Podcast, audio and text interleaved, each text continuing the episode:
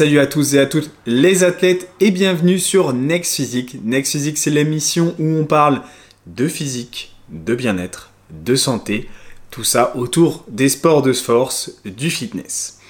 Aujourd'hui, le sujet du jour, je vais avoir une invitée spéciale, professionnelle du métier, pour le sujet qui va être les oubliés. Les oubliés, c'est qui? En ce moment, tout le monde s'appelle un petit peu les oubliés. Je pense que vous savez pourquoi avec l'actualité. Euh, mais aujourd'hui, on va parler de ces petits muscles, pas forcément petits d'ailleurs, qui avaient pourtant bien besoin, j'insiste sur le bien besoin, d'une intention particulière. Ces muscles que peut-être actuellement vous êtes en train d'oublier, ou ces muscles que peut-être par le passé vous avez oublié et maintenant ça vous cause des torts. Problèmes d'articulation, problèmes de posture, problèmes de déséquilibre physique, ou tout simplement douleur dont vous n'avez pas trop simplement l'idée, ou alors ça ne vous plaît pas physiquement sur le visuel. Charlotte va m'accompagner sur ce podcast, je la présente tout de suite et on va discuter autour de ça. C'est parti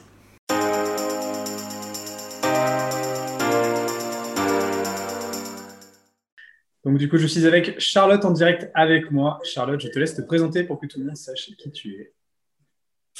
Eh ben, salut à tous. Donc, moi, je m'appelle Charlotte, je suis ostéo sur Lyon depuis 2016 maintenant. Je pratique euh, dans trois cabinets différents et puis plutôt basée dans le domaine du sport et euh, la prévention posturale aussi, puisque je, je, suis formée aussi en posture.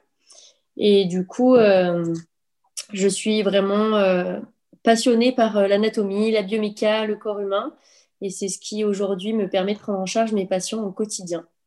Ok, D'accord. Et sinon, au niveau sportif, que fais-tu? Au niveau sportif, je fais du crossfit. Beaucoup, surtout quand les salles étaient ouvertes. on, va dire qu'on adapte à la maison aujourd'hui pour pouvoir euh, rester actif parce que bah, c'est hyper important. Et puis sinon, euh, pareil, avant le confinement, je préparais des trails plutôt longs puisque mon objectif euh, à la base de l'année 2020, c'était la Saint-Élion, le grand format, donc les 77 km. Ok. Et donc, du coup, euh, qui n'a pas eu lieu Et non, malheureusement, ouais. Euh, l'entraînement, il a été coupé à partir de, bah, du, vraiment du premier confinement parce que courir euh, une heure autour de la maison, moi, c'était pas. J'aime là courir dans la nature, profiter, m'évader pendant que je cours. Donc, forcément, là, j'étais un peu bloquée. Mais ça m'a permis de, de changer ma pratique sportive aussi. Donc, c'était intéressant de pouvoir jongler entre le crossfit, j'ai pris le pilate aussi, j'ai commencé le pilate. Ouais, voilà, tu as commencé de nouvelles activités. Et, euh, exactement, pour finalement compenser. Et au final, ça s'est bien ficelé et c'est devenu même euh, assez complémentaire comme pratique sportive. Et finalement, ça se passe bien maintenant. Je trouve que j'arrive à jongler entre différents sports qui peuvent être complémentaires malgré ce qu'on peut penser au premier abord. Ouais, ouais, clairement. Non, mais après, c'est vrai que de manière générale, dans ta discipline, tout peut être complémentaire en fait. Euh, quasiment toutes les disciplines peuvent être euh, bénéfiques euh, parce que tu es, es, multicasquette. Donc au final, tu as besoin d'un petit peu de toucher à tout aussi. Sur le crossfit, complètement. Bah, à la base, ce qui est, ce qui est marrant parce qu'il y a une, quand même une mauvaise image autour du crossfit où on pense que c'est un peu un sport de brut, alors que le principe du crossfit de départ, c'est un sport santé puisqu'on est censé être euh, à la fois euh, endurant, fort, euh, souple, mobile. et du coup, c'est vrai que c'est un sport qui est très intéressant quand on le pratique, je pense, de façon intelligente et qu'on veut faire de la performance, mais de la performance propre. Ouais, ouais. C'est pas forcément facile, mais c'était l'idée. Ouais. c'est clairement pas facile. Je sais pas si tu connais euh, CrossFit, euh, je sais pas si je le bien, je dis bien, Guégan sur Instagram. Oui. Ouais. Ah oui, et euh, je crois que c'est les rois du même. Ah, c'est super drôle leur page. Ah, je, suis, suis pas pratiquant de CrossFit, mais ça me fait super rire. Et du coup, ça me fait typiquement penser au même où il y a, y a que des chèvres et tu as le coach derrière qui fait Bon, aujourd'hui, on fait du propre. Et il y a tout plein de chèvres derrière qui n'importe quoi. c'est bah ouais, un peu ça. C'est ce qu'on peut voir des fois dans les salles. Alors, ça dépend. Enfin, c'est marrant parce que c'est vrai qu'il y a différents euh, types euh, de crossfitters, mais du coup, c'est drôle parce qu'il y en a qui vont être absolument euh, dans les PR, je veux faire du, lourd, je veux faire de la charge, je veux faire de l'intensité. Il y a ceux qui osent pas trop parce qu'ils ont peur de se blesser, donc du coup ils sont là mais un peu timides. Il y a des gens qui du coup sont juste là pour se faire plaisir, d'autres qui visent la compète. C'est intéressant en fait d'avoir ce mélange de, de personnes et de pouvoir. Moi j'ai la chance de travailler dans une salle de CrossFit en tant qu'ostéo. Du coup, bah, j'ai la chance d'avoir tous ces profils de personnes en tant que patient. Et c'est hyper sympa, en fait, de pouvoir euh, échanger avec eux, déjà d'un point de vue euh, humain, et ensuite d'un point de vue attente physique, parce qu'ils n'ont pas du tout les mêmes besoins en fonction de leur style de pratique. Ouais, ouais. c'est vrai. Du coup, ça te fait une bonne, euh, une bonne multiplicité, multiplicité, de profils. Et tu vois pas, du coup, des, des, tendances qui reviennent malgré les pratiques qui sont différentes? Si. Bah, dans le CrossFit, on a quand même beaucoup tout ce qui est bah, les lumbagos, problème au niveau des lombaires, au niveau du bas de dos, c'est ce qui ressort le plus souvent quand même. Ou euh, pas mal de tendinopathie des épaules. Au niveau des épaules, c'est vrai qu'il y a des grosses contraintes. Et un des, des, défauts, entre guillemets, que je pourrais dire du CrossFit, c'est qu'on a tendance à faire beaucoup de travail de poussée et finalement pas assez compensé avec du tirage. Et du coup, ça crée des déséquilibres et c'est entre autres pour ça qu'on peut se retrouver avec euh, des tendinopathies d'épaule parce que euh, finalement, le tirage est un peu oublié euh, dans cette discipline.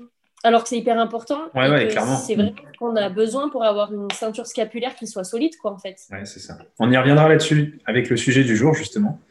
Euh, et, et c'est vrai que. Mais après, je pense que c'est un, c'est un truc qui peut se programmer et se pallier. Euh, c'est pas, c'est pas une fatalité. Mais euh, même, moi, je le vois parce que je le sais très bien. Quand je prépare une, préparation, une programmation avec un crossfitter, euh, quand je m'occupe de son renforcement musculaire, je le fais quasiment pas travailler tout ce qui est, euh, qui est poussé du type épaule, etc. C'est bien trop sollicité, ça sert à rien d'en rajouter plus. Ou alors un petit peu, mais vraiment du spécifique. je suis bien d'accord avec toi. Ok, carrément à chaque début de podcast, avant de démarrer avec quelqu'un, Charlotte, euh, on a un jeu qui s'appelle le, Fast and Leg Curl, qui, qui aujourd'hui va être plutôt le Fast and Nordic Curl, parce que le Leg Curl, en général, il n'y en a pas dans les, sites, dans les box de CrossFit. Et du coup, c'est 10 questions, 10 questions rapides auxquelles euh, j'attends une, une, réponse, presque instinctivement. Voilà, ça s'enchaîne. Petit jingle, on est parti? Allez, ça marche. Allez, c'est parti, let's go. Première question, on y va. GHR ou GHD GHD. Cacahuète ou cacao? Cacao. Burpees ou David Press? Non, burpees. Banana bread ou cake salé Banana bread. Seul ou à plusieurs À plusieurs. Sieste ou marche digestive ah, Marche digestive. 1500 cales ou 2000 cales mais sans sucre 1500 cales. ok. La diagonale des fous ou un marathon haut Ou un marathon, pardon. Marathon haut, c'est euh, au rameur. Ah, marathon, rameur. Ah non, diagonale des fous pour moi. Ok. Patate douce, pomme de terre. Patate douce. Julien en client ou Julien en coach Les deux. ça marche. ça marche, merci Charlotte. Ouais, la diagonale des foot en rêve ah, Franchement, ça serait dingue, ouais. Bah, c'est des courses mythiques. Après, euh, ça demande des entraînements quand même euh, qui, sont, qui sont vraiment intenses. Déjà, pour euh, juste la Saint-Élion, enfin, juste la Saint-Élion, 77 km, c'est déjà pas mal. Mais déjà, quand je me suis rendu compte de l'investissement personnel que ça demande, euh, on se rend compte du travail qu'il y a derrière quand on voit des personnes qui préparent les UTMB, euh, qui préparent ces longues distances, les ultra trails. Enfin, c'est vraiment euh, un travail mental. On a l'impression que c'est sur le moment, c'est physique et mental, mais c'est pas que sur le moment en fait. C'est la préparation, elle est incroyable. Ouais, ouais, tu m'étonnes. En tout cas, ça, c'est des courses. c'est un niveau assez sérieux. La diagonale des fous, est-ce que tu peux la, présenter un peu pour ceux qui ne connaissent pas du tout parce que je pense qu'il y en a qui n'ont aucune idée de ce que c'est? Bah, la diagonale des fous, c'est juste une course euh, au travers de la Réunion. Ouais. C'est, le truc, c'est juste la Réunion quand même. C'est comme ça qu'il faut préciser. C'est, juste incroyable. voilà, c'est juste. Euh, du dénivelé tous les jours. C'est en plus le but du jeu est quand même de rejoindre le point, enfin le plus rapidement possible. En fait, le départ et l'arrivée. Donc c'est d'aller vraiment au bout de soi-même. Là, c'est une des, une des courses où il faut tout donner, qui est une des plus dures qui existent, je pense, en termes de, de capacité physique, mentale. Et chez un trailer qui fait la diagonale des fous, dans tous les cas, c'est un, super trailer. Je crois que c'est la, course où il y a le plus de blessures euh, au monde. C'est la, la celle où il y a plus de, difficultés bah, euh, dessus. Ça m'étonne pas, oui. Une des, de toute façon, c'est une des plus dures. Euh. Le D, c'est vraiment compliqué à gérer. Hein, donc, enfin, c'est pas tant le D. C'est pas le fait de monter qui est compliqué à gérer, c'est le fait de redescendre après être monté et de recommencer plusieurs fois. Ouais, Parce que quand on est monté, tu tes quadrilles ils prennent euh, un bon coup. Et puis derrière, euh, on a l'excentrique qui vient, donc euh, tout ce qui est musculaire, ischio qui arrive. Et en fait, c'est enfin, c'est vite compliqué. Quoi. Dans la montée, on sollicite beaucoup toute la chaîne postérieure. Quand on relâche toute cette chaîne postérieure dans la descente, c'est vraiment... c'est là où il y a beaucoup de claquage. ça arrive souvent sur les descentes. Ouais, bah après, ça marche pour la course, mais ça marche aussi pour une rando ou quoi. C'est souvent sous ce principe-là. Hein enfin pour quelqu'un qui n'a pas forcément la technique ou, l'habitude ou le niveau pour la course en question ou pour la rando en question, ouais, c'est un truc qui arrive souvent.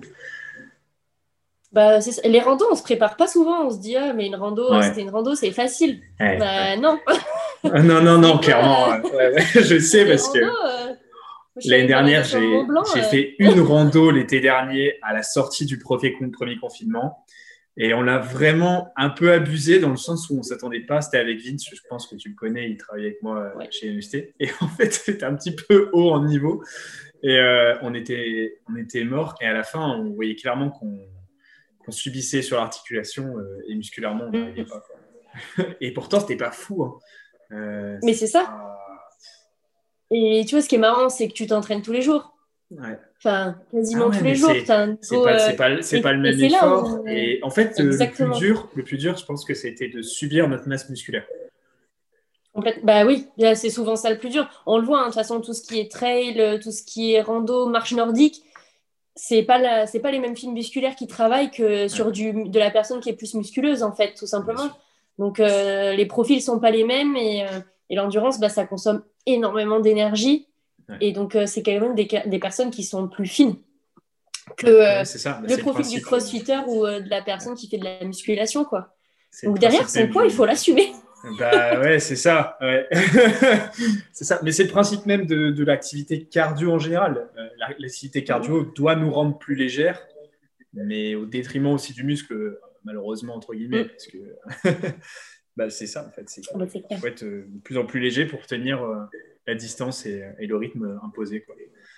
Ok, ça marche. Et donc, du coup, le, sujet du jour, euh, pour euh, revenir dessus, même si on n'est pas si loin que ça au niveau des groupes musculaires, euh, le sujet du jour tient justement faire cette comparaison sur ces petits muscles, ces muscles pas forcément petits d'ailleurs, qui sont souvent oubliés. Alors, ça dépend de la pratique de la personne, bien sûr, mais on a quand même des tendances générales qui se distinguent facilement et qui pourtant euh, auraient euh, besoin d'attention. Euh, est-ce que, en tant que professionnel, tu peux nous, exposer un peu l'importance de, faire attention à son équilibre? Bah, Complètement. Enfin, moi, c'est ce que je vois tous les jours, en fait. C'est assez marrant parce qu'on a beaucoup de, de, pathologies, de douleurs qui sont secondaires, finalement, à un déficit musculaire, mais à distance du lieu de la douleur. Je prends l'exemple, euh, euh, je m'occupe de pas mal de, coureurs euh, en ce moment qui font de la course d'orientation. Et donc, en début d'année, ce qu'on fait pour préparer les prochaines compétitions en temps normal, on va dire, on fait un bilan musculaire. Donc, moi, je travaille avec ce qu'on appelle les préférences motrices, mais ça marche pour n'importe quelle méthode de travail. En tout cas, ça nous permet de voir quelles sont les chaînes fortes de notre sportive, les chaînes plus faibles. Et ce qu'on se rend compte, c'est que souvent, ils ont des points faibles sur leur chaîne forte. Et ils se retrouvent avec des pathologies derrière sur cette, sur cette dernière. Donc, je prends un exemple concret qui devrait parler à pas mal de gens qui courent. C'est ce qu'on appelle le syndrome de l'essuie-glace. Oui. Syndrome de l'essuie-glace, c'est une douleur qui arrive sur le côté externe du genou au bout de 1-2 km de course et qui fait stopper la course. On peut vraiment plus courir. Retour à la marche. Et pour revenir, une fois qu'il y a un syndrome de l'essuie-glace qui est en place, pour revenir sur un système neutre, c'est très compliqué. Et en fait, les trois quarts du temps, ce qu'on se rend compte, c'est qu'il y a un gros déséquilibre musculaire au niveau des fessiers, au niveau du moyen fessier. Et de plus en plus, ce que je remarque, et ce que je faisais pas forcément attention avant, c'est aussi au niveau du grand fessier. Ouais, ah ouais. Et en fait, ça nous donne un manque de stabilité au niveau du bassin qui compense par le TFL et qui provoque au final, donc le TFL, c'est vraiment le muscle qui est en avant euh, du, des fessiers et qui est sur cette chaîne latérale de la, de la jambe et qui est prolongé par cette bandelette fibreuse qui va aller jusqu'à notre bord externe du genou. Et finalement, c'est comme si notre manque de déficit musculaire, enfin notre déficit musculaire au niveau des fessiers, se répercutait sur notre genou. Et nous, on va se dire au départ, je vais traiter la cause. Enfin, finalement, euh, il a mal au genou, ben, je vais vérifier son genou. Et avec les tests, on se rend compte que ça vient de plus loin. Ouais. C'est fou ça. C'est incroyable. Et donc, euh, ça, euh, c'est quelque chose que tu vois chez les hommes comme chez les femmes ou, ou plutôt. chez tout le monde. Chez tout le monde, D'accord. Ah ouais, franchement, y a pas... là-dessus, il n'y a pas de différence. Parce que ce qu'on voit aussi, ce qui est marrant et qui a beaucoup d'a priori dessus, et pourtant, je répète tous les jours à mes patients, je pense, c'est de travailler sur le transverse. Le transverse, pour moi, c'est le muscle magique de la posture qu'on oublie de travailler ou qu'on ne veut pas travailler parce que du coup, pour le solliciter, bah, la seule manière de le solliciter vraiment, c'est de travailler sur de l'expiration profonde avec de l'apnée expiratoire. Donc, c'est des mouvements type pilates, type yoga aussi. Et même si on peut le recruter sur de l'haltérophilie. Hein. Ouais, bah, clairement. Parce qu'au contraire, c'est vachement complémentaire. Si on travaille en dehors de notre activité, sur de l'altéro, mais ça change tout. Bien sûr. Parce que si ce muscle-là, il travaille correctement, les abdos profonds, ils sont juste euh, hyper bien sollicités et du coup, les superficiels, ils vont être mieux sollicités aussi. La posture sera meilleure et entre guillemets, si la posture est meilleure, je vais soulever plus lourd et plus propre. Ouais, ça c'est clair. Euh, euh, et, juste pour, voilà, pour dire un peu les petites techniques, ça va être sous respiration par exemple. Mm. Mais qu'est-ce qu'on peut avoir comme exercice facile? Moi, je pense au vacuum. Et après, peut-être d'autres choses que tu as mais, idée. En fait, c'est. Tu... Alors, le vacuum, complètement. Et ce qui marche très bien aussi, c'est finalement, on peut l'intégrer dans tous nos exercices de gainage. C'est-à-dire que sur une planche, on peut aller chercher à travailler sur de l'expiration, venir rentrer le ventre au maximum, aspirer le nombril au max, bloquer notre expiration, maintenir sur une petite dizaine de secondes et relâcher. Et finalement, j'aurai un gainage encore plus performant que celui que j'aurais pu chercher au départ, et plus profond surtout. Et ça, du coup, on peut le décliner avec bah, tous les exercices, euh, finalement, abdos qu'on utilise, plutôt que... À nous, je sais que par exemple, sur, les, sur le CrossFit, on va retrouver les sit-ups ou les V-up, et qui sont des exercices qui finalement sollicitent beaucoup euh, tout ce qui est grand droit, euh, même il y a les obliques aussi qui vont rentrer en jeu, mais mm. finalement les abdos plus superficiels. Mais que si on a un bon gainage du transverse, on va le voir parce qu'au lieu d'avoir des abdos qui poussent devant, bah, le ventre va rester plat. Donc du coup, c'est beaucoup plus intéressant parce qu'on ne on vient pas solliciter du coup la chaîne lombaire. On la protège et on fait des mouvements qui en plus sont plutôt santé. Alors qu'on on pourrait croire au départ que c'est les abdos, ça reste un mouvement qui peut paraître négatif, parce qu'on se dit on peut se faire mal. Bah, si on est bien gainé et qu'on gagne jusqu'au bout, au final, on peut se protéger le dos en faisant des abdos. Bien sûr, ouais.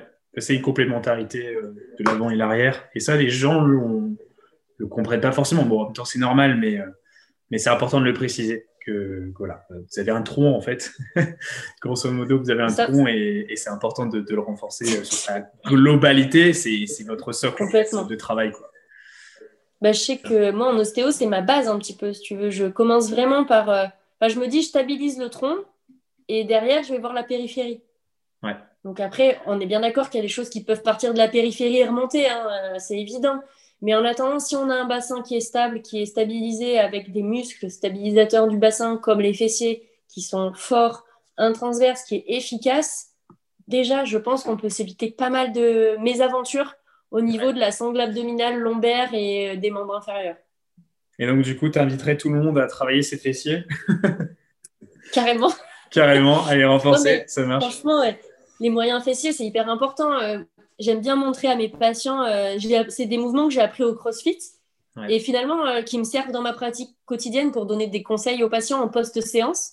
Donc tout ce qui est, nous on appelle ça la Monster Walk, donc c'est avec un petit de pouvoir le solliciter avec un élastique qu'on vient croiser au niveau des hanches et on vient chercher des pas en avant et sur le côté.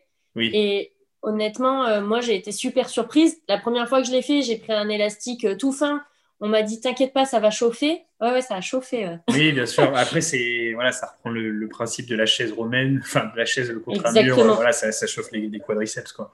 Euh, ok, ok, ça marche. Bon après, euh, ça va pas être euh, un mouvement où, tu vas avoir un 100% synergiste sur sur le moyen fessier, dans le sens où ça reste quand même assez stabilisateur sur ce mouvement ou sur pas mal de mouvements connexes. Euh, je pense au hit trust en général, ou des choses comme ça, hein, des choses plus basiques. Ouais, ou tout simplement. Sur, les grands fessiers, ouais. ou à marcher en abduction, d'aller chercher sur le côté. Hein. Après, l'idéal, ouais, ça, c'est de travailler en abduction.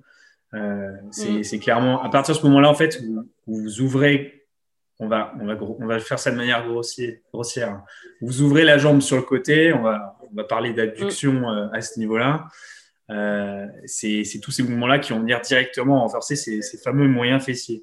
Et c'est drôle parce que, en vrai, même moi, en tant que professionnel euh, sur, sur le renforcement musculaire, musculation, force, etc., c'est un truc qui est souvent négligé. Je vois rarement des personnes qui, pensent pourtant bien travailler leurs fessiers ou, ou peut-être ne les travaillent pas et il n'y a pas du tout de, de mouvement d'abduction, des choses comme ça. C'est un truc qui est, souvent oublié. Et c'est dommage, parce que bah, d'un autre côté, esthétiquement, c'est sympa, parce que ça vous donne un galbe. Euh, mm. Et d'un autre côté, ben, il y a le côté fou, quoi, parce que ça fait partie de votre, votre base, euh, comme disait Charlotte tout à l'heure. Ensuite, euh, ensuite, je voulais faire le, ouais, le, le rap. pour ceux qui, euh, bah, pour tout le monde, euh, sauf ceux qui sont sur YouTube, il y a le chat de, de Charlotte depuis tout à l'heure qui, qui, fait un peu de bruit et qui vient de passer là littéralement devant la caméra. et tu sais que tout à l'heure, j'écoutais, euh, je t'écoutais et je me disais demandé si c'était pas un gamin qui disait maman. non, non, non, non, non, non, non, non, non, c'est juste mon chat. Mais ouais, il est un peu bruyant. Il a des, des périodes, tu sais, il fait sa crise d'ado, quoi. D'accord. Comme je ne m'occupe pas de lui, il n'est pas content. Donc voilà. On est ravis de savoir la vie de mon chat. Exactement. Alors, du coup, la posture de ton chat, qu'est-ce que tu en as? Non, je vais faire le rapport à la posture. Euh, ouais. Et aussi, c'est aussi important sur le, côté posture en, général. Mm-hmm. Euh, donc, du coup, je pense que toi, tu le vois aussi. Peut-être que est-ce que tu as des clients qui ne sont pas forcément euh, sportifs ou tu n'as que des sportifs maintenant? Non, j'ai de tout dans ma patientèle, j'ai du bébé de 15 jours euh, à de la personne âgée. Donc c'est vraiment ce qui est intéressant, c'est que justement aussi je vois la personne entre guillemets euh, lambda dans ma patientèle. Et sur la posture, et on fait pas mal de choses. Hein. enfin, on, a beaucoup de troubles posturaux et encore plus, j'ai envie de dire, en ce moment. Avec euh, cette période où on est un petit peu plus sédentaire, où on est beaucoup sur les écrans et où on n'a pas forcément une position d'écran qui est adaptée en fait à notre, euh, à notre quotidien, quoi, tout simplement, parce que on est devant des ordinateurs où on n'a pas forcément les yeux au regard de l'écran, enfin horizontal par rapport à l'écran. Euh, on est plutôt les épaules vers l'avant, le dos un petit peu euh, voûté. il suffit qu'on soit avachi un petit peu dans son canapé ou qu'on change de position. Enfin, tout ça, ben, au fur et à mesure, ça s'accumule. Et notre corps, lui, il récupère toutes les contraintes et finalement, euh, derrière, il y a un moment donné où les contraintes, ça va créer une douleur. il faut penser que la douleur, c'est pas euh, forcément négatif, c'est un peu un warning que le corps il nous met.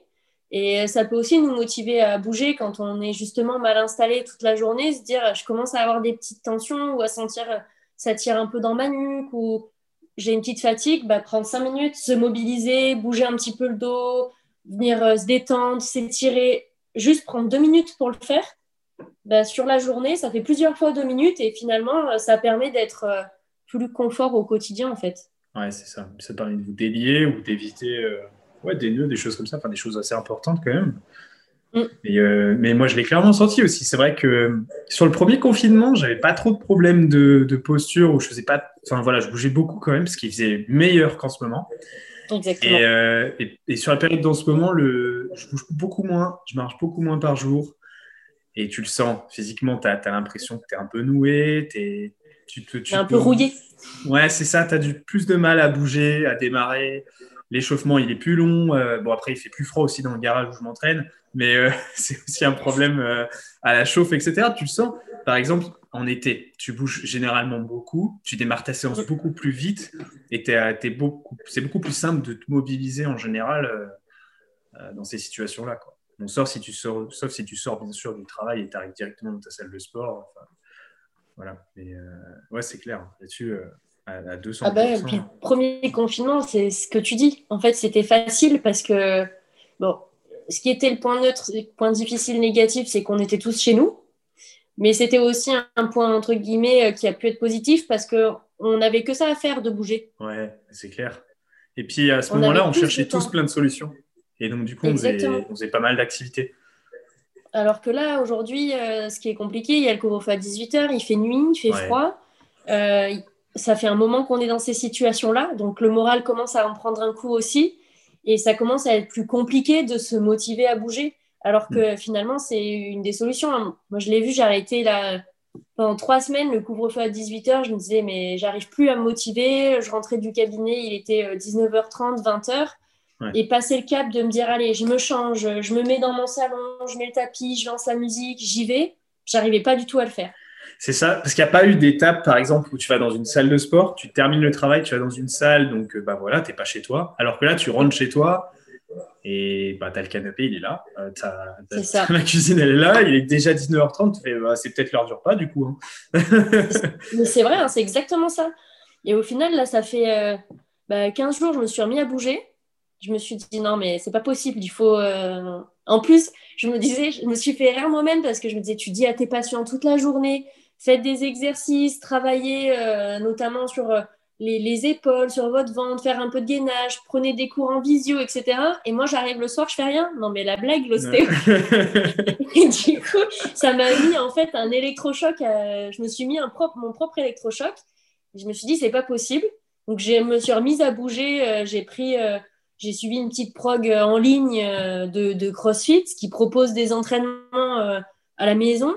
Et en fait, d'avoir un objectif de me dire, bah, j'ai un warm-up, j'ai un, échauffement, j'ai ma partie un peu plus technique avec les moyens que j'ai à la maison, et j'ai mon WOD, et ben ça m'a relancé. Et je me suis dit, non, mais en fait, c'est tellement bien de bouger, je suis tellement mieux, je dors mieux derrière, j'ai envie de manger, enfin, tout en découle en fait du mouvement finalement. En plus, tu digères mieux. Ouais, c'est clair. C'est clair. C'est clair. Non, c'est nous, en ostéo, euh, c'est euh, le, fondateur, un des fondateurs de l'ostéopathie disait que la vie, c'était le mouvement.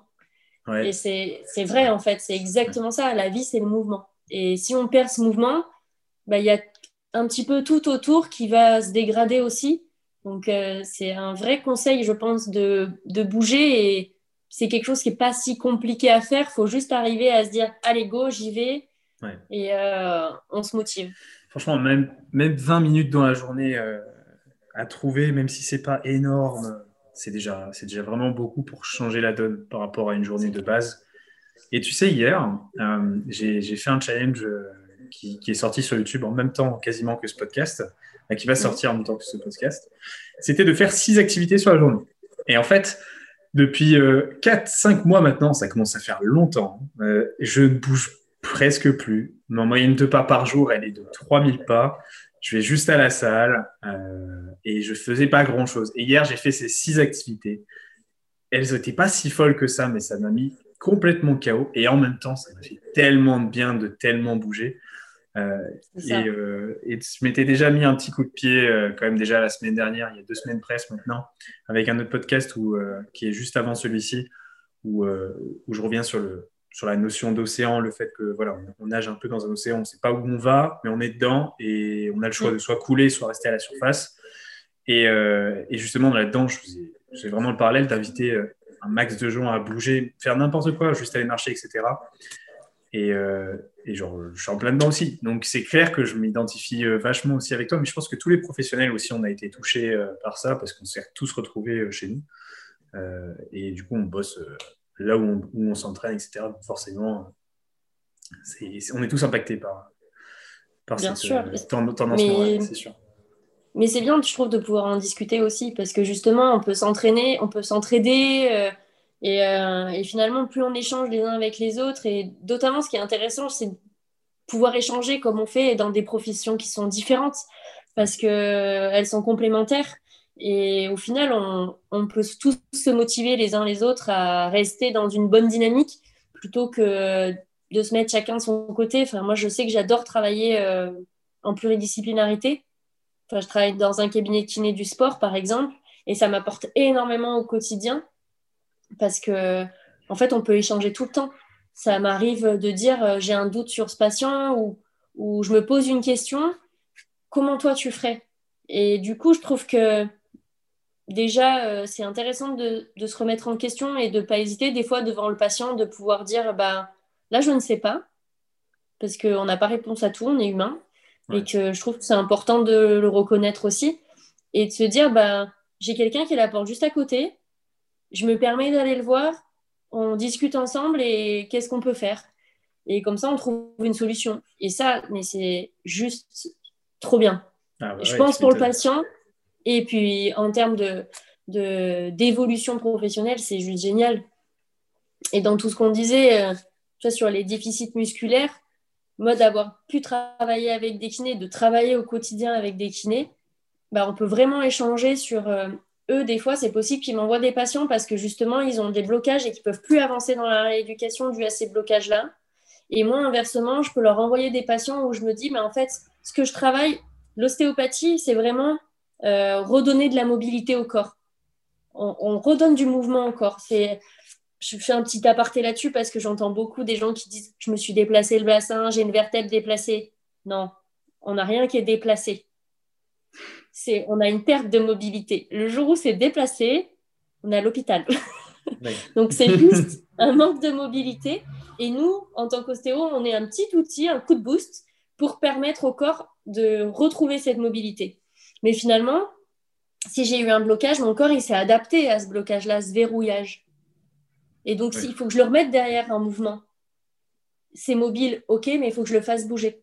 Parce que j'entends aussi beaucoup de gens qui me disent euh, je dois rien faire pendant 48 heures après la séance, euh, c'est bien ça? Ben, je suis pas totalement ok avec ça justement.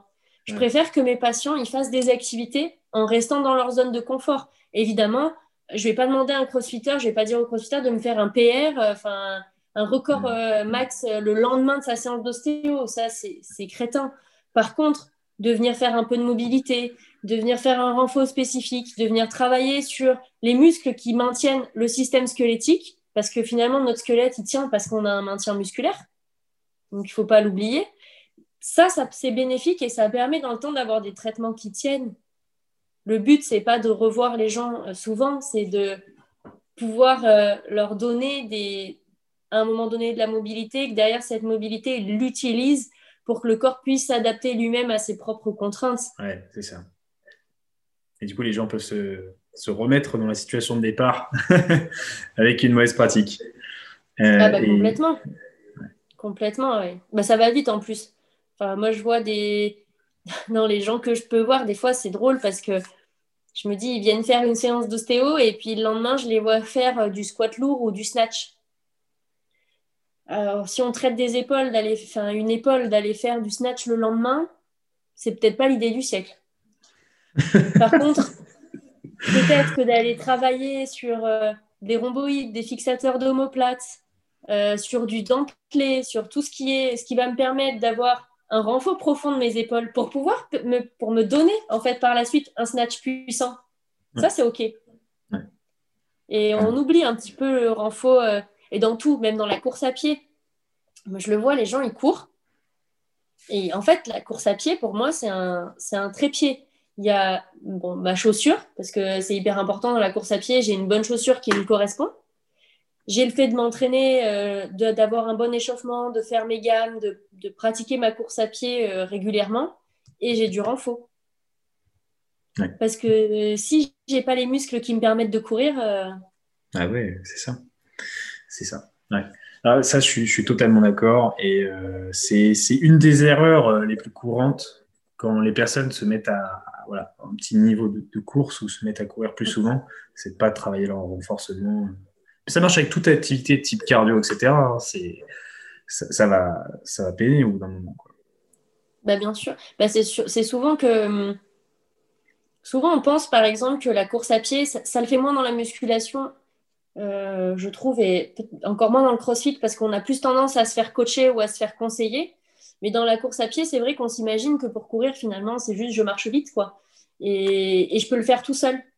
Et sauf que c'est hyper important, je pense, de pouvoir euh, se faire suivre euh, à des moments de la course à pied. Je dis pas de se faire suivre forcément pendant tout, tout le moment, toute son évolution, mais peut-être au départ pour apprendre à courir, parce que ça s'apprend de courir correctement. c'est clair. D'avoir des bonnes bases.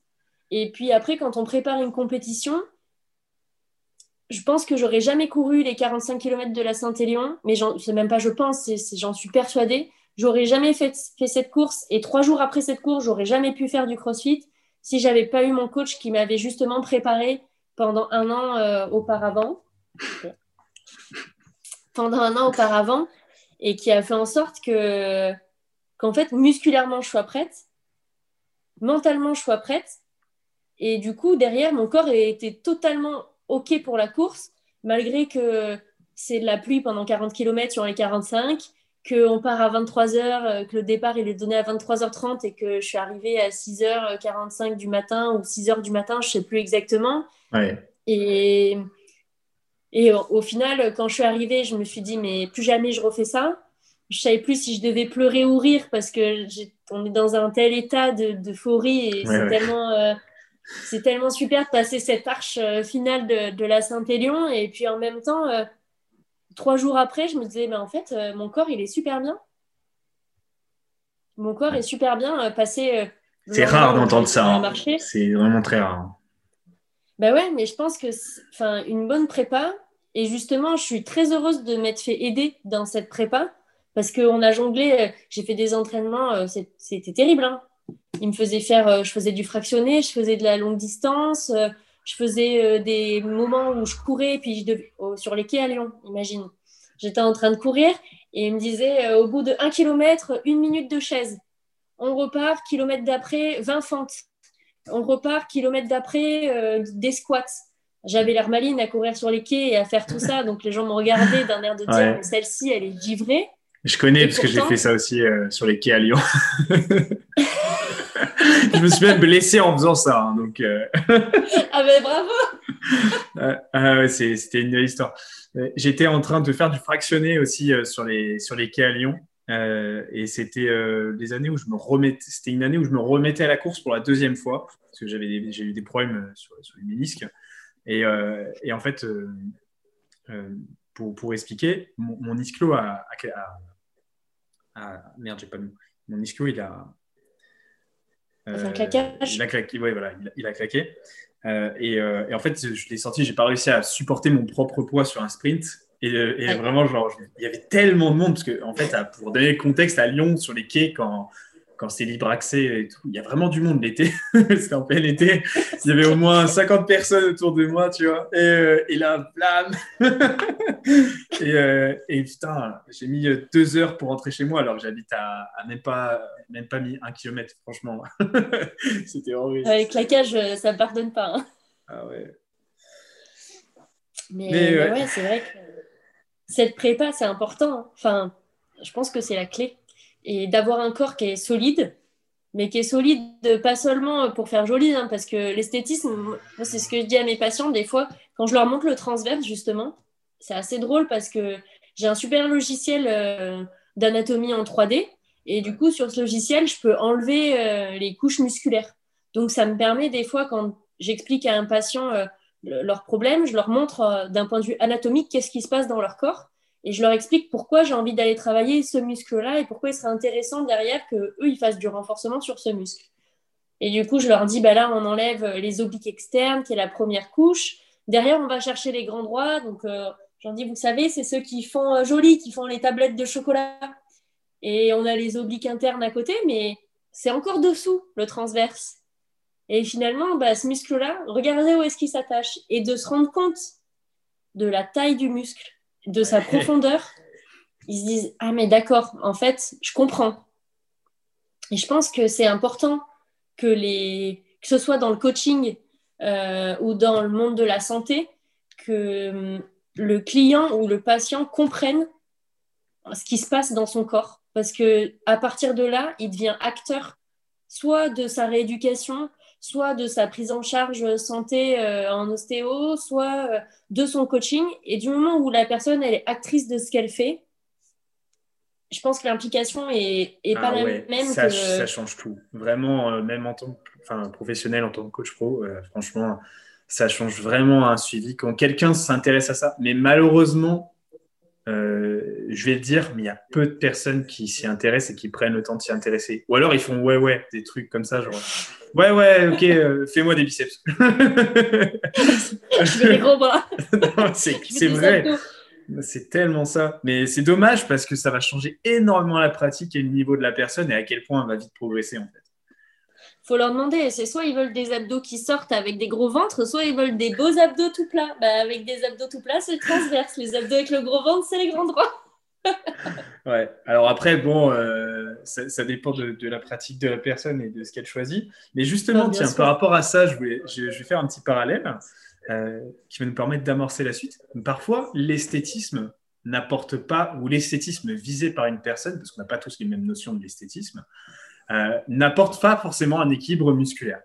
Et je vais prendre un exemple qui, qui est typique dans, dans, dans, le body, c'est le bikini body. Et bien justement, le bikini body, il n'est pas équilibré du tout. le bikini body, ben, déjà, il y a un petit souci sur le tronc, parce que l'idée, voilà, c'est que le tronc, on ne le pose pas, pas, trop, sauf le dos, bien sûr. ça va à ce niveau-là. Euh, il y a un galbe fessier qui doit être le plus énorme possible et souvent, justement, ça apporte une disproportion euh, vers l'arrière. Euh, les épaules, oui, c'est quand même important. Les bras ne sont pas travaillés. Enfin, voilà. Et puis, les jambes doivent être assez fines et, longues, bien que renforcées maintenant, ça commence à changer là-dessus. Est-ce que tu peux expliquer un petit peu quel est le problème majeur qu'on va retrouver sur ce profil? Ben, on risque de retrouver des déséquilibres de chaîne antéro-postérieure, avant-arrière, et enfin, ça va donner des contraintes derrière sur euh, tout ce qui est le bassin, tout ce qui est aussi euh, des douleurs vertébrales. Et puis dans tout ce qui est ce type de compétition, le problème, c'est l'après aussi. Parce qu'il euh, y a du renforcement musculaire qui n'est pas équilibré, donc le corps va s'adapter à ça, parce qu'en plus, c'est fait pendant longtemps et sur des grandes périodes. Et le moment où ça s'arrête, le corps, il a plus du tout d'attache. Parce que le muscle, comme c'est lui qui vient de maintenir notre système squelettique, au final, quand ça va se relâcher ou qu'on va passer sur un système de renfort qui va être beaucoup plus euh, doux, on va dire, enfin moins spécifique, euh, forcément, le corps, il va devoir compenser complètement avec tout ça. Et dans la santé, entre guillemets, euh, alors santé, je mets même dans le global, ce qui est intéressant, c'est d'avoir un centre de gravité, on essaye le plus équilibré possible donc euh, qui tomberait entre guillemets dans l'idéal euh, entre les deux pieds. Bon, ça, on sait très bien que ça n'arrive quasiment jamais, hein. mais parce qu'on a tous en plus des chaînes préférentielles et c'est ce qui fait nos différences, nos forces. Et c'est ça qui est vraiment intéressant d'ailleurs, c'est qu'il y a des gens qui sont plus forts sur leur chaîne postérieure, d'autres qui vont être meilleurs sur leur chaîne antérieure. C'est très bien d'être dans ce petit déséquilibre. Mais c'est vrai que quand on est dans des pratiques euh, aussi euh, importantes, là, on va avoir un gros déséquilibre de centre de gravité. Et derrière, ça peut jouer sur plein de choses parce qu'on peut avoir euh, des maux de tête. parce que si on a trop de surutilisation au niveau des épaules, on va avoir des verrouillages au niveau de la base du crâne. On peut avoir des tensions au niveau des mâchoires. Donc, ça peut provoquer des migraines, ça peut provoquer des serrements de dents. Ça peut provoquer aussi enfin, beaucoup de, de ce type de déséquilibre et de pathologies finalement à soupçonner parce qu'on ne se dit pas que juste parce qu'on a un renforcement déséquilibré, on peut avoir des maux de tête. Et pourtant, ça peut grandement jouer. Ouais, c'est fou ça, c'est incroyable. Euh, c'est hyper, intéressant. C'est ça. sur, euh, Après, ça va dépendre de la pratique de la personne. Et, euh, mhm. je voulais faire un petit peu le, le parallèle à ça. Toi, est-ce que tu as eu est-ce que tu es en train de, bosser sur des, sur des zones, de faire attention à des zones Tu as eu à faire attention à, des groupes musculaires, euh, justement, pour, pour ces notions-là? Complètement. Moi, j'ai eu euh, des douleurs un peu inexpliquées au genou à un moment donné quand j'ai commencé à faire euh, du, du, squat au crossfit un petit peu plus lourd. Et puis, je comprenais pas pourquoi, parce que je courais à côté, enfin, tout se passait bien. Et du jour au lendemain, j'ai une douleur qui était apparue sur un genou. Et puis, hum, je suis allée faire du coup des examens complémentaires, forcément, parce que je, me disais, bah, j'espère que je n'ai pas créé une atteinte, euh, un problème de ménisque ou autre. Et tous mes examens complémentaires, négatifs. Il n'y avait rien. Donc, je me suis dit, c'est quand même fou. Je suis allée me faire euh, traiter en ostéo aussi, donc qui trouvait des, petits déséquilibres, euh, des petits manques de, de mobilité. On les a traités, mais la douleur, elle était toujours là. Ou elle diminuait, puis elle revenait. Et je me suis dit, une douleur qui va, qui vient, comme ça, il y, a un souci. Et en fait, euh, justement, j'avais un déficit musculaire, et ça, je m'en suis rendu compte en testant et en, travaillant un petit peu différemment, au niveau de mon moyen fessier, euh, opposé au genou, euh, justement, où la douleur était là. Et pareil, du vaste interne, donc de mon quadriceps, de l'autre côté aussi. Et finalement, j'avais compensé avec mon genou gauche des déficits de ma jambe droite. Donc j'ai retravaillé ça et en le retravaillant, bah, finalement, mes douleurs, elles ont disparu et j'ai plus jamais eu de douleurs derrière sur mon genou. En tout cas, euh, je touche du bois pour l'instant. Bah, c'est bien, ok. Donc c'est marrant et, et, pareil au niveau du dos. Enfin, euh, j'avais une pathologie, j'ai une pathologie au niveau du dos et en fait, la seule chose qui, me, qui permet de soulager cette pathologie, c'est entre autres le renforcement musculaire et notamment de garder une bonne posture. Donc, euh, j'ai commencé le pilate pour pallier aussi euh, ces soucis-là de renforcement de gainage profond. Et ça a tout changé parce que ça a changé non seulement ma posture au quotidien, ça l'a améliorée, mais surtout en termes de pratique sportive, ça m'a permis d'être beaucoup plus propre sur mes mouvements en haltérophilie Hmm. Et du coup, de pouvoir euh, gagner en charge. Et surtout, au départ, je mettais, quand j'arrivais vers mon PR, je mettais ma ceinture lombaire. Parce que du coup, je, je me disais, comme ça, je prothèse mon dos. Finalement, on s'appuie un petit peu dessus. Ça nous permet d'aller chercher un petit peu plus loin. Mais au final, ça remplace nos muscles. Bien sûr. C'est cette ceinture. Donc, je le conçois tout à fait sur un PR, parce qu'un PR, de toute façon, on, donne euh, plus que le max au final. Mais euh, mais par contre, sur de l'entraînement, ben là, c'était hyper intéressant de me rendre compte que j'en avais pas tant besoin de cette ceinture. Non. Parce que plus je travaillais sur mes abdos profonds, plus je travaillais sur mon dos, plus j'étais gainée et plus mes barres, elles montaient.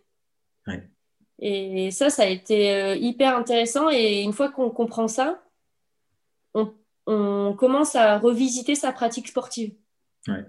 Si, vraiment, franchement, ça, c'est une partie du podcast. Si, si, si, vous pouviez la retenir, s'il vous plaît, parce qu'elle est, elle est puissante. Hein. Euh, c'est un truc qu'on croise extrêmement souvent. C'est une erreur vraiment commune.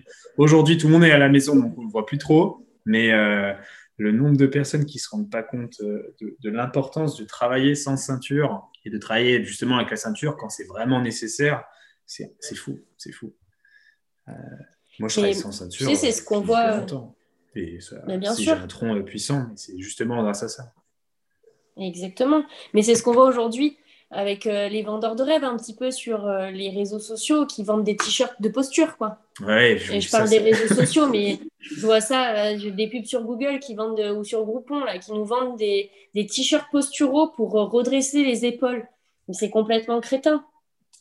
Ça, ça redresse pas les épaules, enfin c'est masqué, c'est combler le déficit et au final c'est reculer pour mieux sauter. Ouais, c'est ça. Donc, euh, c'est la, seule solution pour avoir l'effet de ce t-shirt, qui en plus est, je pense, psychosomatique.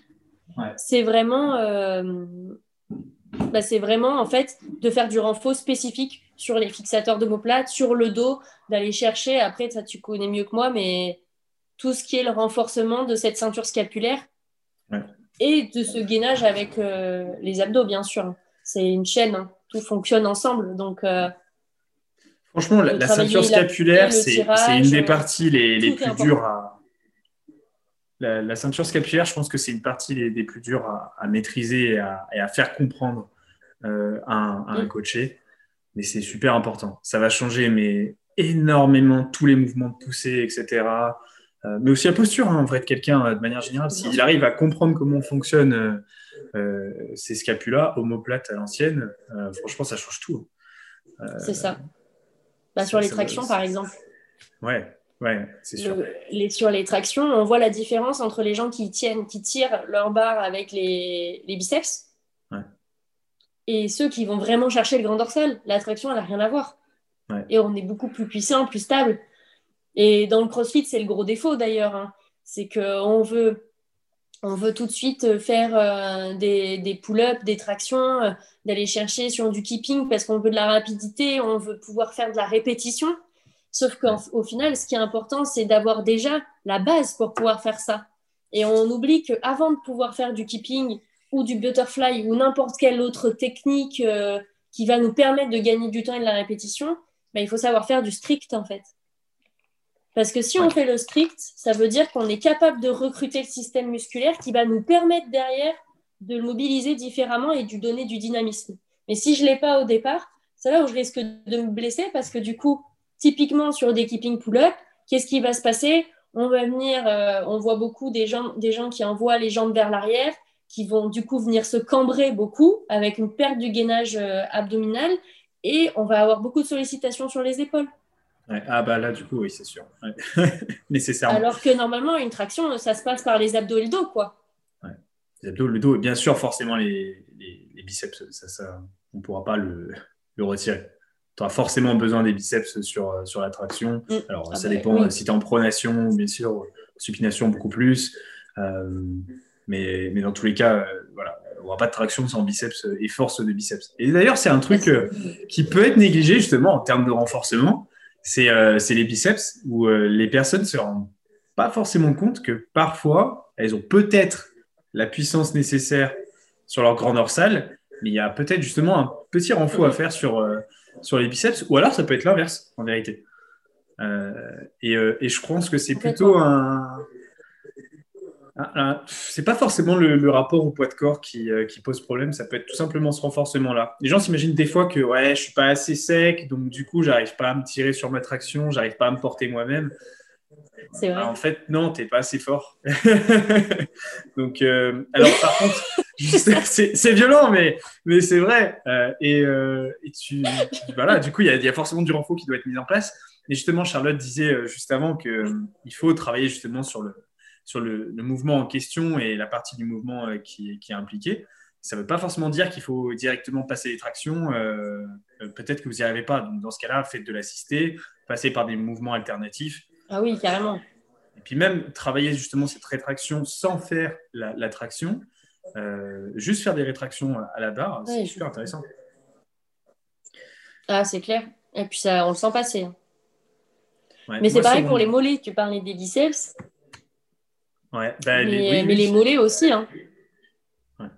Enfin, c'est pas pour les tractions pour le coup, mais, euh, mais les mollets, on les oublie. Hein.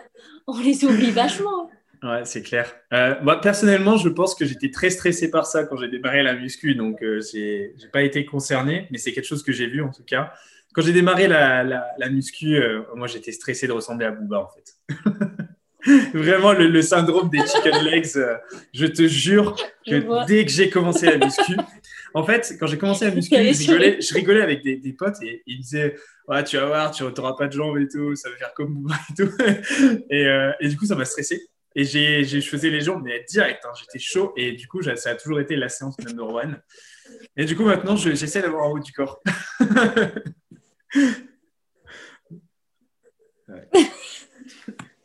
Je vois. Et euh, mais, moi, personnellement, franchement, c'est je vais faire la parallèle, pour moi, c'est l'arrière d'épaule, le groupe musculaire euh, euh, sur lequel j'ai eu le plus à bosser euh, sur les dernières années et surtout en ce moment encore aujourd'hui, parce que c'est très dur à rattraper. c'est très facile d'avoir un déséquilibre en fait entre l'avant et l'arrière d'épaule, donc ce qu'on va appeler les deltoïdes antérieurs et postérieurs.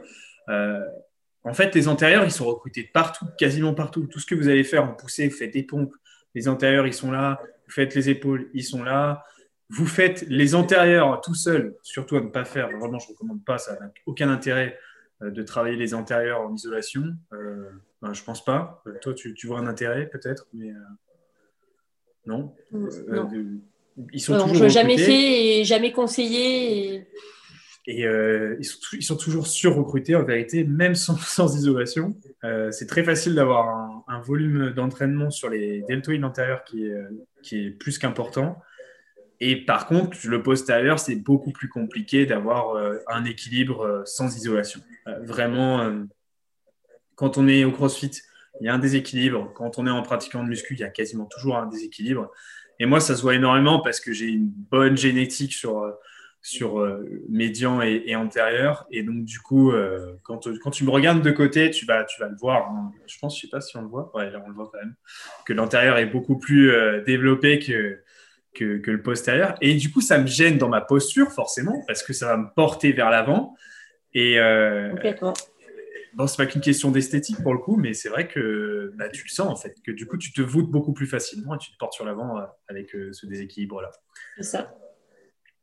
Et, euh, ah bah c'est clair. Bah, tout ce qui est bah, les épaules, l'enroulement des épaules vers l'avant, c'est ce qu'on voit le plus en fait aujourd'hui. Hein. Donc c'est vrai que déjà, juste même à la maison, quand on est sur l'ordi, de pouvoir juste bouger un petit peu les épaules, c'est tout bête, hein, mais ça fait pas de mal histoire d'éviter de, se plonger vers l'avant toute la journée. Et oui, moi je suis comme toi, hein. c'est mon point faible, c'est mes épaules et c'est ma zone postérieure.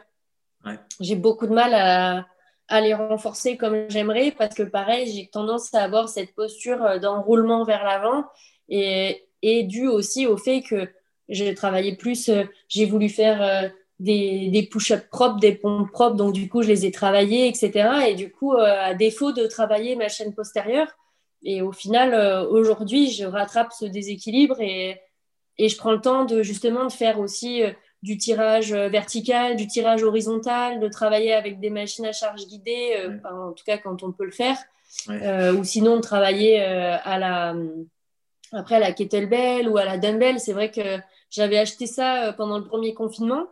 Et en fait, on peut faire beaucoup de choses avec. Et en termes de renfort, euh, on peut vraiment faire, avoir des résultats intéressants sur du tirage avec de la dumbbell et de la KB. En tout cas, je trouve. Et, euh, c'est vrai que je m'applique plus à faire ça maintenant qu'à travailler ma chaîne antérieure parce que finalement, la chaîne antérieure, tu as raison, on l'utilise beaucoup au quotidien. Ouais.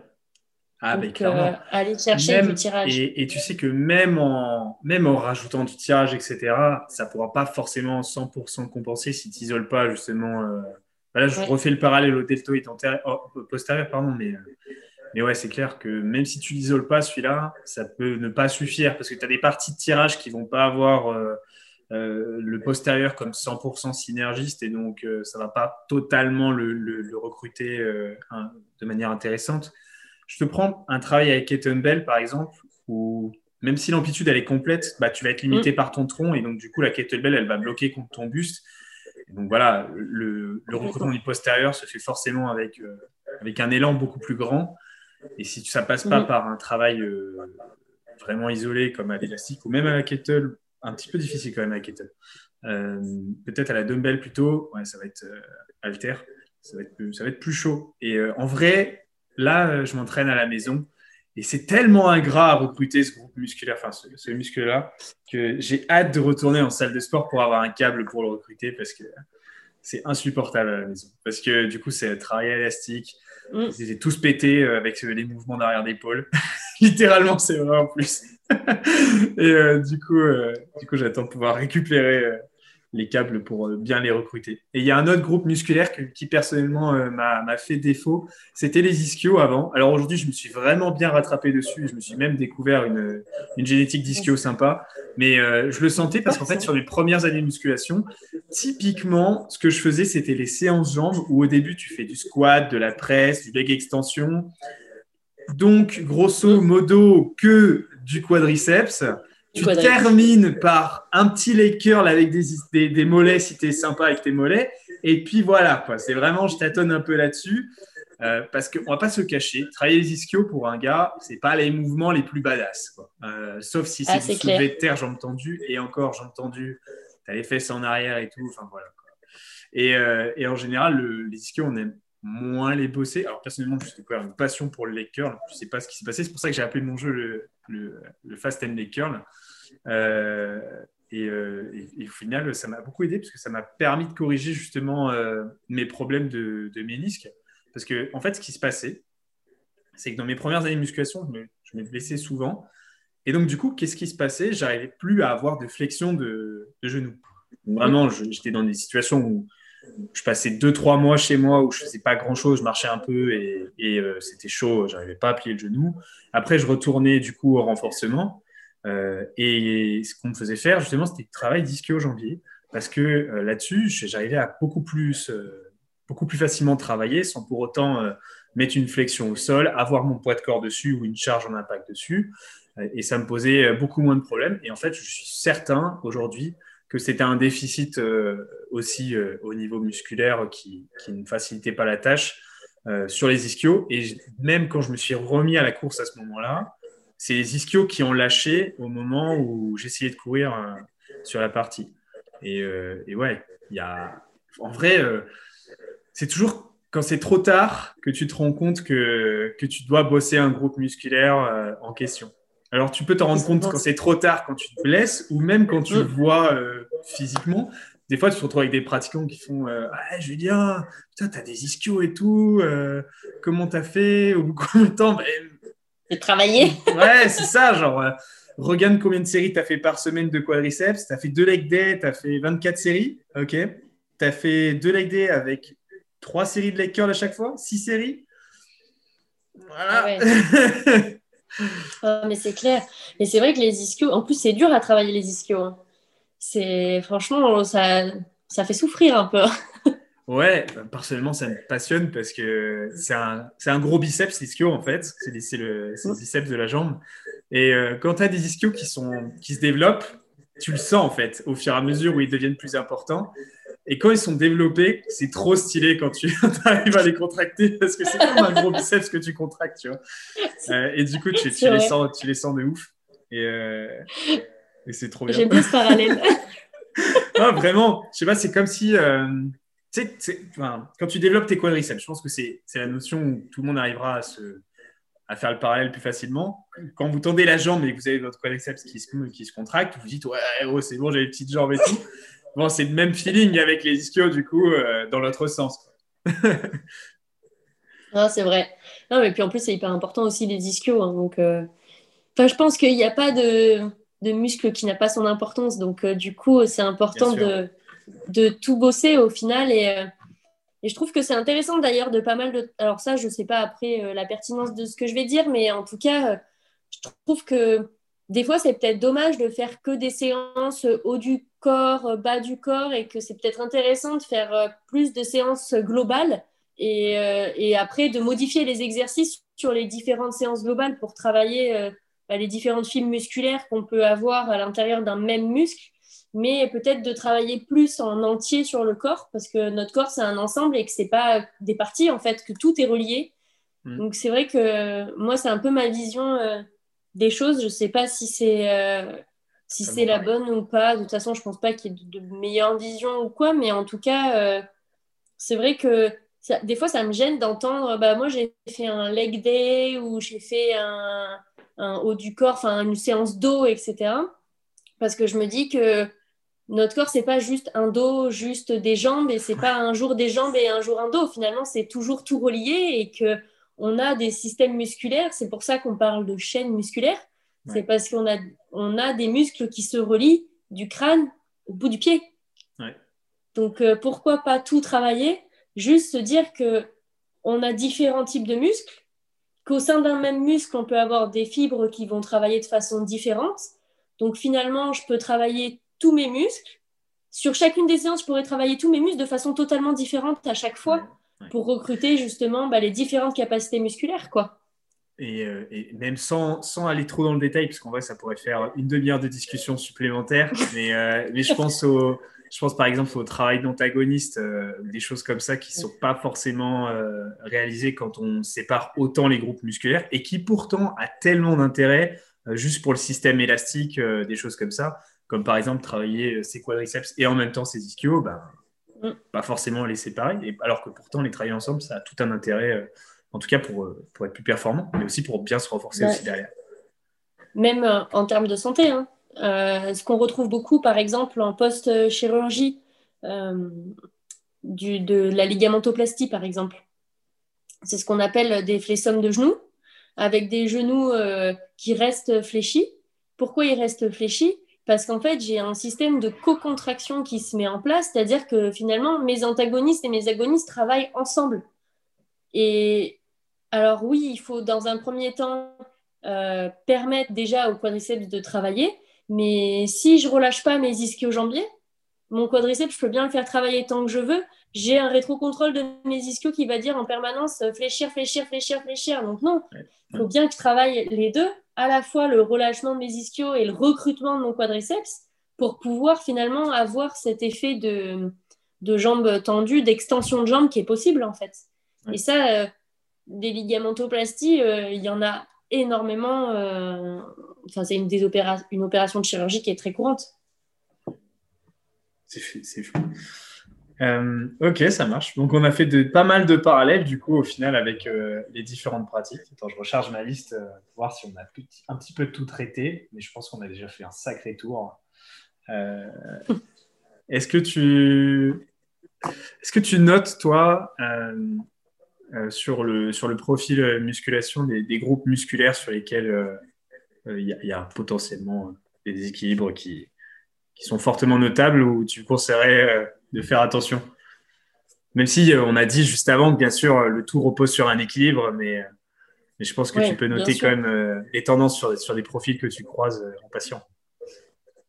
Ouais, je dirais, je dirais les abdos, vraiment important, le, groupe abdominal profond, les fessiers, et enfin voilà, moi déjà, c'est vraiment le tronc. Si on a une bonne stabilité de tronc, on va pouvoir derrière aller chercher de la force dans la ceinture scapulaire, de la force dans les jambes.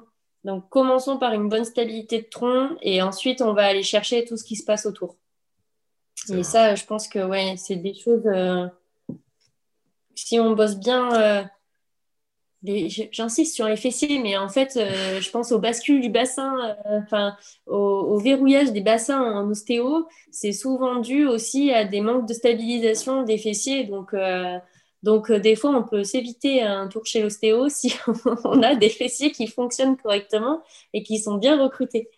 Donc, donc stabilisez bien votre tronc et puis évidemment, sans oublier le reste, parce que tout a son importance. Allez, Grip Trust. Voilà, c'est la conclusion du podcast. c'est ça.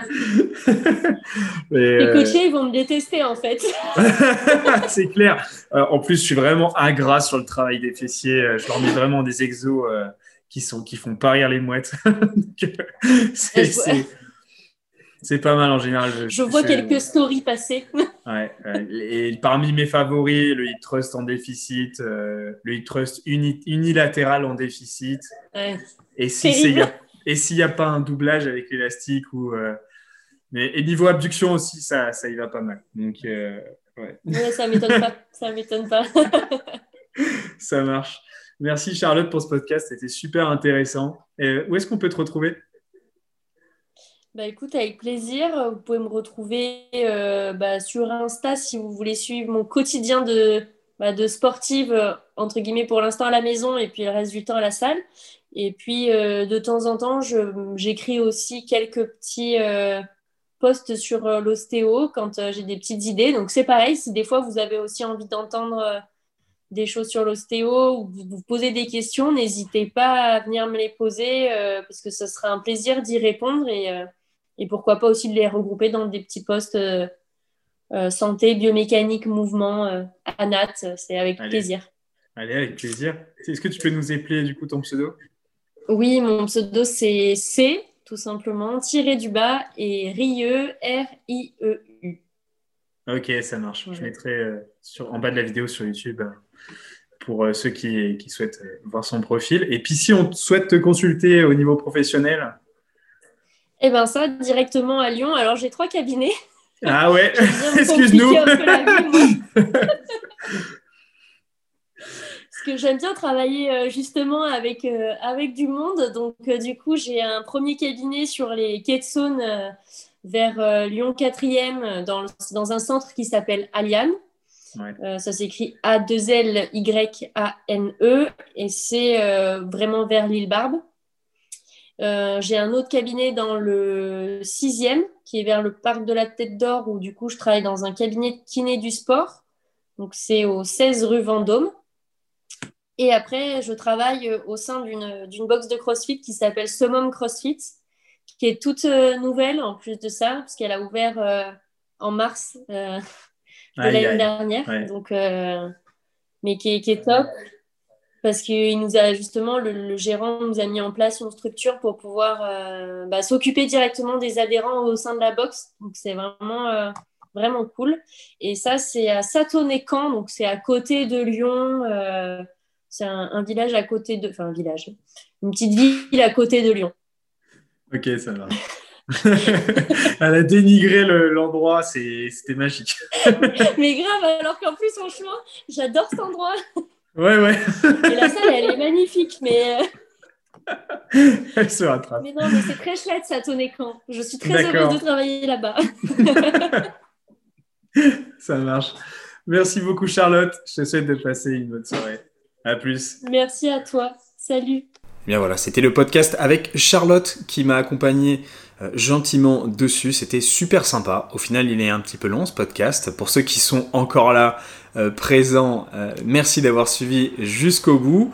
N'oubliez pas de liker, de suivre le podcast et de mettre une note pour l'aider. on n'est pas beaucoup, donc les personnes qui peuvent aider le podcast, vous êtes géniaux.